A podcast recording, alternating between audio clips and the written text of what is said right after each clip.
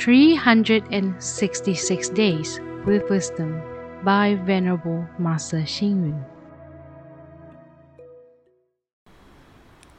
October 13th. Forgiveness is to expand our magnanimity. Acceptance is to improve harmony. Compassion is to promote morality.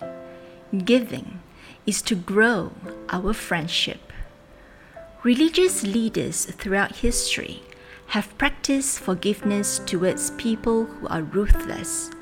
For example, the Buddha forgave the heinous Devadatta, and Jesus Christ forgave the Jewish people who betrayed him.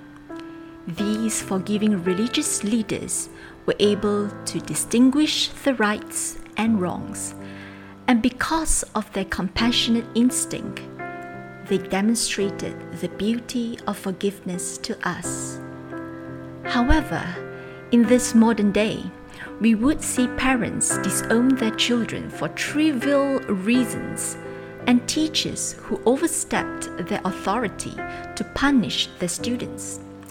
Why can't the parents and the teachers forgive and understand their children and students? If parents and teachers cannot appreciate the beauty of forgiveness and understanding, then it will be difficult for them to be respected by these youngsters.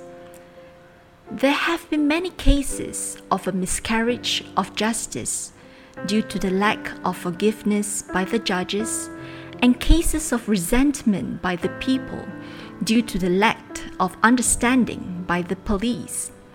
These clearly show that the law itself cannot solve all problems, but compassion and forgiveness will inspire people.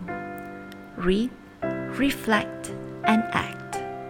Compassion reconciles resentment, and forgiveness inspires people. Please tune in, same time tomorrow as we meet on air.